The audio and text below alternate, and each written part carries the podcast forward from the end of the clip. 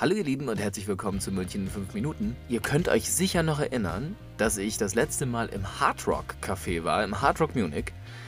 Und ähm, da habe ich mit Nane über das Hard Rock gesprochen und wie sie Corona so überlebt haben. Das ganze Interview jetzt im Fragen-Quickie bei München in 5 Minuten. Hier in München sind wir am Platze seit 2002 und jetzt seit erst im Juli haben wir sogar am Flughafen noch einen neuen Rockshop aufgemacht. Also so das äh, klassische Schlagwort ist einfach Erlebnisgastronomie. Wir haben ziemlich geiles Essen, ne? alles American Style mit Burgers, Sparrows, alles was das Herz begehrt. Und natürlich dann das Erlebnis die Musik. Also wenn man sich hier umschaut, du hast die ganzen Wände voller einzigartiger Musikexponate. Das ist einfach unglaublich. Also da ist ähm, äh, Bob Geldorf, äh, Freddie Mercury, Adel Tawil, alles, was das Herz begehrt, für jeden ist was mit dabei. Und diese einzigartige Kombi macht das Hardrock Café einfach so besonders. Nane, sag doch mal, was sind hier so die Lieblingsspeisen der Gäste? Also ganz hoch im Kurs stehen die Rips. Ähm, die Leute lieben unsere Rips. Es ist unglaublich viel, man wird mehr als satt. Ähm, deswegen kann man damit die meisten Leute super, super happy machen. Ansonsten haben wir natürlich ziemlich gute Burger, auch einen vegetarischen bzw. veganen Burger. Und ansonsten bin ich persönlich noch ein super großer Fan äh, von Mac and Cheese. Damit kann man mich immer bekommen. Also nächstes Jahr werden wir hier in München im Februar 20 Jahre alt und ähm, in diesem Jahr, also in 2021, wurde Hard Rock Café die Marke selber 50 Jahre. Also am liebsten hätten wir schön eine coole Party. Ähm, mal gucken, was die ganze Situation so zulässt. Wir werden sehen. Welcher Promi war denn schon mal hier? Ja, also wir hatten schon einige berühmte Leute da. Ähm, Emil Bulls und Peter Maffei haben sogar ihr eine Jacke dagelassen oder hier ein, ein Drumfell. Das ist auf jeden Fall ziemlich cool.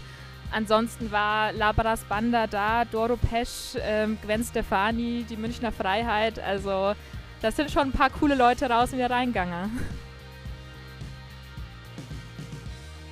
Was war das verrückteste Erlebnis, was hier, was ihr hier erlebt habt? Absolut. Also das war leider vor meiner Zeit. Ich wäre sehr gern dabei gewesen, aber mir wurde berichtet, dass ähm, es eine arabische Prinzessin oder so ähnlich war vor ein paar Jahren da und die fand die Jacke von Keith Richards da drüben richtig, richtig cool. Und dann hat sie angefangen zu fragen, jo, wie schaut's denn aus? Könnten wir die nicht mitnehmen?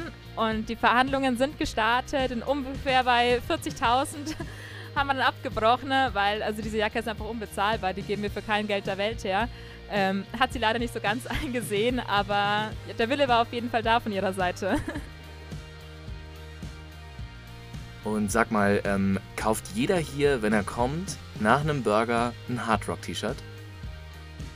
Ja, als du reingekommen bist, bist du ja auch schon an unserem tollen Shop da vorbeigelaufen. Ähm, Merchandise gehört mittlerweile zu Hardrock, war aber am Anfang gar nicht dabei. Das kam daher, dass es Hardrock eine Fußballmannschaft gesponsert hat. Und weil die diese Trikots oder diese T-Shirts so cool finden, ist gleich daraus ähm, diese komplette Merchandise-Linie entwickelt. Und mittlerweile hat ja gefühlt jeder mindestens ein so ein T-Shirt im Schrank. Genau, ähm, also es ist auf jeden Fall bunt. Wir bekommen immer wieder neue Sachen. Ähm, kann man auf jeden Fall empfehlen, wenn man ein schönes Souvenir braucht oder auch einfach stolz auf seine Heimat ist oder einfach auf coole Musikaccessoires steht. Und was plant ihr denn noch dieses Jahr? Ähm, wir haben hier unter dem Jahr auch ganz viele coole Veranstaltungen, auch mit einem Charity-Aspekt. Ähm, mein persönliches Highlight ist Freddy for a Day, also zum Ehrentag von Freddie Mercury, also am Geburtstag am 5. September, wo dann auch immer Spenden gesammelt werden, die an den Phoenix Mercury Trust gehen.